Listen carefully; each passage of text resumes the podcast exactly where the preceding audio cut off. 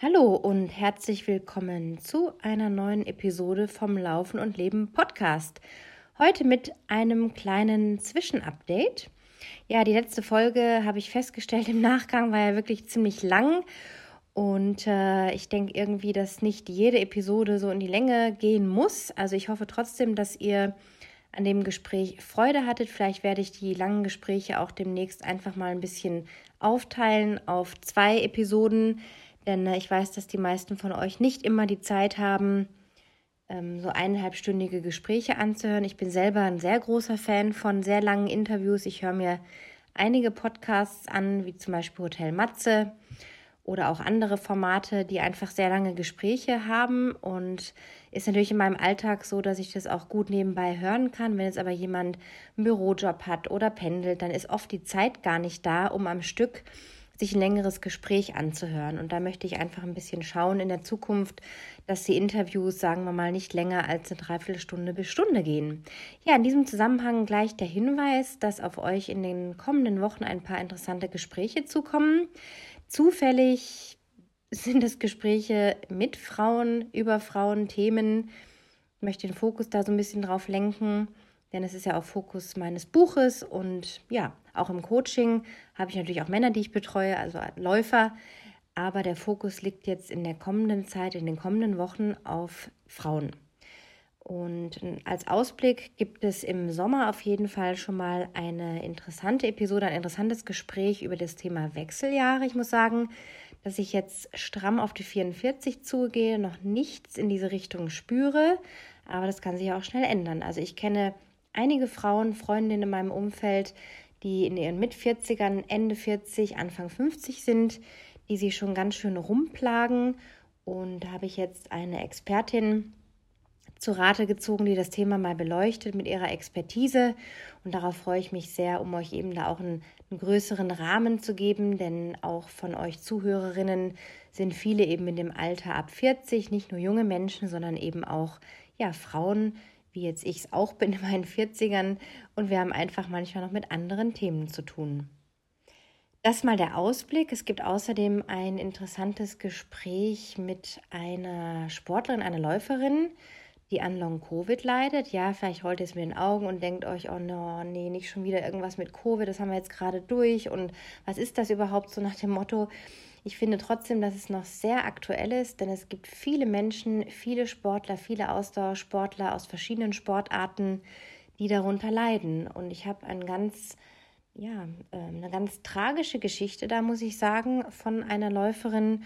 Und wir möchten das einfach mal ein bisschen zum, ins Gespräch bringen, dass da nochmal die Aufmerksamkeit drauf gelenkt wird, was das hier im System bedeutet, wenn man Long-Covid hat, was das für Auswirkungen auf die Familie, auf den Job hat und dass das mit Sicherheit kein Sonntagsspaziergang ist. Und selbst wenn ihr davon nie betroffen wart oder denkt, ja, Covid, komm, das äh, ist jetzt nicht so dramatisch, ja, dürft einfach gespannt sein auf das Gespräch. Das wird auf jeden Fall in den nächsten ein bis zwei Wochen dann veröffentlicht werden. Dann gibt es noch ein Praxisbeispiel aus meiner Coaching-Praxis sozusagen von einer ganz lieben Läuferin, die schon länger im Coaching auch ist. Es geht weniger um das Coaching als mehr um ihr Beispiel, also um ihren Weg, den sie gegangen ist von ihren ersten Laufanfängen bis zum Ultramarathon, bis zur Vorbereitung und dem erfolgreichen Finish auch des Ultramarathons jetzt vor ein paar Wochen und ich finde es immer ganz spannend, eben Menschen wie du und ich zu beleuchten, nicht die Profisportler unbedingt vor das Mikrofon zu holen, sondern eben Menschen, die genauso im Leben stehen, mit Beruf, mit anderen Verpflichtungen. Da könnt ihr euch also auch drauf freuen. Ja, wie ihr vielleicht hört, ich hatte auch schon viel früher eine Folge aufgenommen, es sind das auch schon wieder 10, 12 Tage seit der letzten Folge. Ähm, plage ich mich noch ein bisschen mit einer Erkältung, die sich seit Sonntag, Nacht, Montag so festgesetzt hat. Zum Glück jetzt nicht so ganz äh, dramatisch, äh, wie man das manchmal haben kann, dass man das dann so ein, zwei Wochen verschleppt. Also ich hoffe, ich bin jetzt da fast durch. Wenn ihr auch selber mal denkt, oh, jetzt habe ich da so eine blöde Erkältung, kann ich jetzt laufen oder nicht? Also meine Erfahrung ist, dass es immer schlechter wird, wenn man sich belastet. Wenn man wirklich merkt, man hat so Symptome, dann würde ich dringend davon abraten, die Pumpe zu belasten. Das geht einfach auf den Herzmuskel. Es bringt also nichts, sich da irgendwie 20, 30 Minuten über eine Strecke zu quälen, nur dass man dann gesagt hat, oh, ich war jetzt aber heute trainieren. Nee, also da einfach wirklich der Tipp, den Ruhepuls im Blick zu halten. Und wenn der wieder gemäßigt unten ist oder überhaupt im normalen Bereich liegt, wie ihr es sonst auch von euch kennt, dann ist wieder angesagt, ein bisschen laufen zu gehen, dann aber auch locker, nochmal ein bis zwei Tage warten und dann auf keinen Fall gleich mit einem schnellen Training einsteigen. Ich war jetzt auch ein paar Tage nicht laufen, war zwar ein bisschen enttäuscht natürlich, weil ich jetzt sehr, sehr gut im Training stand, aber ich denke immer, so eine kurzzeitige Pause ist langfristig gesehen nach hinten raus dann einfach eine weisere Entscheidung. Also da auch nicht mit der Brechstange irgendwie drangehen und um jeden Preis jetzt noch trainieren gehen. Gerade, dass sich da eben auch nichts festsetzt. Und noch eine weitere Regel oder vielleicht ein Tipp dazu, wenn ihr nicht ganz genau wisst, ja, soll ich jetzt doch noch trainieren oder nicht, mm, schaut wirklich, wo die Erkältung sitzt. Also ist es schon hinten quasi im Rachenbereich Richtung Lunge runter, wo ihr richtig merkt, so, ja, da ist jetzt ein bisschen was drin oder die Atmung ist ein bisschen eingeschränkt, würde ich auf keinen Fall laufen gehen. Wenn ihr merkt, das ist nur so im Mundbereich eigentlich und da ist einfach ein bisschen Schnupfen oder so, ne-, Nasennebenhöhlen sind ein bisschen dicht, dann kann man schon einen leichten Jog probieren, mal ein halbes Stündchen. Ähm, vielleicht bewusst auch langsamer laufen als sonst, wirklich in so einem Jogging-Tempo dann unterwegs sein und gucken, dass das dann so ein bisschen ausgeschwitzt wird. Also da kann man durchaus auch positiv damit arbeiten quasi, aber da wirklich genau auf sich selber schauen, eben nicht mit der Brechstange. Und das gleich zum nächsten Thema gesprungen, die Brechstange. Vielleicht kennt ihr das ja auch aus eurem Leben, dass ihr manchmal Dinge so erzwingen wollt. Hauptsache machen, egal wie und wo ein Wille, da ein Weg. Das ist sicherlich manchmal auch notwendig in gewissen Lebensbereichen, bei gewissen Entscheidungen.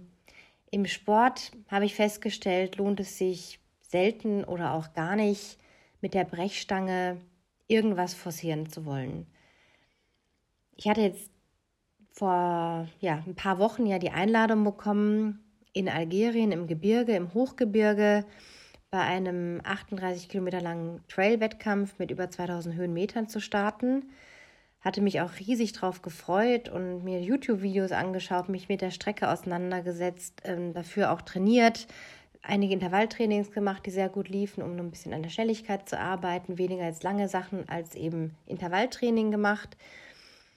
Ja, und der Tag rückte näher. Wir waren dann in Deutschland, kamen dann wieder und dann hatte ich nach wie vor das Problem mit meinem Auto, mit dem ich ja eingereist bin, hier wieder im Mai, dass ich nicht einfach aus dem Land kann, ohne mein Auto mitzunehmen. Das sind halt einfach Regeln hier. Die kann ich auch nicht einfach mit der Brechstange durchbrechen. Es hätte eine Möglichkeit gegeben, das Auto gegen Kaution am tunesischen Zoll stehen zu lassen, mit dem Flieger nach Algerien zu fliegen und da dann einfach die vier Tage zu verbringen, hatte ich als Option, war mir aber auch alles ein bisschen komisch. Also ich habe eigentlich wochenlang ein Hin und Her im Kopf gehabt. Ich wollte unbedingt diesen Lauf machen und andere Läufer da treffen und die Umstände drumherum waren aber wirklich schwierig. Und da kann man jetzt ja sagen, ja, da gibt es doch für alles eine Lösung. Dann wird halt ein Papier ausgefüllt und eine Kaution hinterlegt und so weiter. Dann gab es allerdings noch das Thema mit dem Visum. Ich habe eine Einladung seitens der Organisation bekommen. Die Einladung hat aber nicht beinhaltet, dass ich das Visum bekomme, sondern dass ich mit dieser Einladung zum Konsulat nach Tunis muss, was über 200 Kilometer sind, meinen Pass hinbringen muss, wieder zurückfahren muss, vier, fünf Tage später wieder hinfahren muss, um dann mit viel Glück das Visum zu bekommen über 100 Euro hinblättern für vier Tage. Das habe ich dann erst festgestellt, als wir auf dem Weg zum Konsulat waren. Und da geht es über so eine, ja, einen Abschnitt vor der Autobahn. Das sind so fünf, sechs Kilometer Straße auf der Schnellstraße hier. Und das ist immer so meine kleine Horrorstrecke. Da sind nämlich wirklich so richtig fiese Schlaglöcher mitten auf der, ja, auf der Fahrbahn. Die kann man auch immer nur erst in letzter Sekunde so umfahren oder denen ausweichen. Und ich bin ganz blöd mit dem rechten Vorderreifen durch so ein kleines Loch gedonnert, gescheppert, obwohl ich nicht so schnell unterwegs war, weil ich bewusst auf diesem Abschnitt eher langsam fahre. Und da auch noch nie in den letzten acht, neun Monaten was passiert ist. Prompt an diesem Tag auf dem Weg in die Hauptstadt, also das Schlagloch äh, durchgescheppert. Und nach zwei, drei Kilometern, meine Reifen sind wirklich anscheinend sehr gut. Es hat dann eine Weile gedauert, bis der Reifen dann platt war. Und ich habe es dann rechtzeitig natürlich gemerkt, rechts an den Rand gefahren. Nesch war zum Glück dabei, hat dann gleich irgendwie das äh, Reserverad dran gemacht. Das war eine Sache von ein paar Minuten. Wir sind in den nächsten Ort dann gefahren und haben dann so einen Reifen-Heini da gefunden, der dann den Reifen geflickt hat für umgerechnet drei Euro. Und dann sind wir wieder zurück Richtung Autobahn und kamen in einen Kreisverkehr, lagen noch einigermaßen in der Zeit. Und dann ging es recht, links zurück nach Madia und rechts Richtung Tunis auf die Autobahn. Und ich fuhr diesen Kreisverkehr an und habe zum Nesch gesagt, wir fahren jetzt zurück nach Madia, das ist das Zeichen. Und damit hatte sich meine Entscheidung, dieses quälende soll ich, soll ich nicht und dieser Aufwand für so ein relativ kurzes Trailrennen und die Kosten und hatten wir entschieden, mit dem Auto dann doch zu fahren. Also es wäre auch ein, ein, krasser Trip irgendwie gewesen, den wir einfach als Abenteuer gemacht hätten, hätten noch in Konstantin, der wunderschönen Stadt in Algerien, einen Aufenthalt gehabt. Also wir hätten uns das schon nett gemacht. Aber das war so ein Zeichen an dem Tag und ich will da jetzt gar nicht so in dieses total spirituelle gehen und alles ist immer irgendwie so ein Zeichen und dem muss man dann folgen. Aber es gibt manchmal wirklich Hinweise, Umstände, die einem sagen, think about it. Und das meine ich mit Brechstange. Ich hätte jetzt auf die Autobahn fahren können mit diesem geflickten Reifen, der übrigens immer noch hält. Also er ist immer noch nicht platt. Wir haben den dann hinten rechts drauf gemacht, beziehungsweise der Reifentyp. Und das Auto fährt und auch nichts weiter los. Also ich hätte problemlos nach Tunis und wieder zurückfahren können. Aber ich habe dann gesagt, nee, es ist mir einfach too much. Es soll einfach nicht sein. Und natürlich war das dann komisch, letztes Wochenende das Rennen zu verfolgen und zu sehen, Mensch, da hättest du echt gut was reißen können, so bei den Frauen.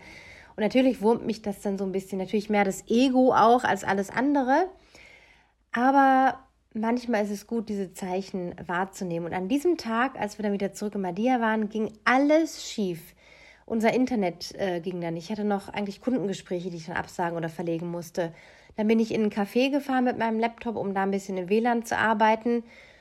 Prompt hat mein Laptop den Geist aufgegeben, obwohl eigentlich noch genug, äh, obwohl er noch gut geladen war. Aber irgendwas war an diesem Tag, dass das Ding nicht funktioniert hat. Also es war einfach der Wurm drin. Und ich denke, man kennt diese Situationen aus dem Leben. Ihr kennt die sicherlich auch. Und vielleicht könnt ihr so ein bisschen an diese kleine Geschichte zurückdenken, wenn ihr mal selber in einer ähnlichen Situation seid und unbedingt was wollt und euch wird dann aber was anderes vor die Füße geworfen ein Zeichen oder wie man immer das auch nennen mag. Und dann ist es manchmal leichter, eine Entscheidung zu treffen. Natürlich sind das Spekulationen zu sagen, ja, vielleicht wäre ja ein Unfall passiert, vielleicht wäre irgendwas schiefgelaufen. Hätte, hätte, weiß man alles irgendwie nicht. Aber es ist in dem Moment einfach wichtig zu sagen, nee, jetzt sind die Zeichen einfach auf Rot und ich fahre jetzt nicht über diese rote Ampel. Und wir haben dann entschieden, dass wir nächstes Jahr diesen Algerienlauf mit einer ein bis einwöchigen bis zehntägigen Reise in Algerien verbinden, also mit viel mehr Zeit und Muse das Ganze verbinden können und unterm Strich viel mehr davon haben, als jetzt so eine Viertagesaktion mit der Brechstange durchgezogen zu haben. So. Und das ist eben auch die Sache der Wertigkeit. Ist es mir das wert? Also ist mir den Aufwand X wert, um Y zu machen? Könnt ihr euch selber mal fragen. Dann wollte ich noch ein paar Sachen zu meiner Webseite sagen. Vielleicht habt ihr schon festgestellt, dass ja sehr, sehr viele Webseiten, natürlich kennt ihr das, man muss immer diese blöden Cookies akzeptieren. Alle akzeptieren, dann hat man immer diese blöden Fenster. Also mich nervt das tierisch, die dann da aufgehen und immer wieder klicken, klicken, klicken und die Cookies zulassen. Das ist auf meiner Webseite nicht der Fall, weil da gibt es ein Programm im Hintergrund, das läuft und das auch völlig legal ist, das aber nicht mehr diese Seite aufpoppt. Also es ist natürlich für euer Erlebnis auf der Webseite tausendmal besser, dass ihr diese Cookies nicht zulassen und bestätigen müsst. Nur, dass ihr da Bescheid wisst, da ist also nichts schief oder nichts vergessen worden, sondern das ist einfach auf dem neuesten Stand der, wie nennt man das, nicht Technik, aber dieser Bestimmungen, dass es da Programme im Hintergrund gibt, die das irgendwie anders bearbeiten. Ja, ich habe zusätzlich noch einen kleinen Shop eingerichtet auf der Webseite. Da findet ihr so ein paar Zusatzleistungen, die ihr separat buchen könnt, wenn ihr mal Bock habt irgendwie auf ein Beratungsgespräch zum Thema Ernährung oder Mindset oder Strategie für euren Wettkampf oder andere Fragen zum Thema Laufen habt, die euch irgendwie gerade quälen, wo ihr merkt, boah, da komme ich nicht weiter. Schaut einfach im Shop vorbei, verlinke ich nochmal in den Show Notes, weil ich sehr für euch was dabei. Ja, ansonsten war es das erstmal von mir. Heute klein, aber fein oder kurz und bündig, wie man so schön sagt. Und freue dich auf die kommenden Folgen. Ich bin immer dankbar für weitere Anregungen zu Gästen, Themen. Haut mich einfach an über die WhatsApp-Nummer, die auch in den Shownotes eingeblendet ist. Passt gut auf euch auf. Run happy and be happy, eure Anna und bis ganz bald.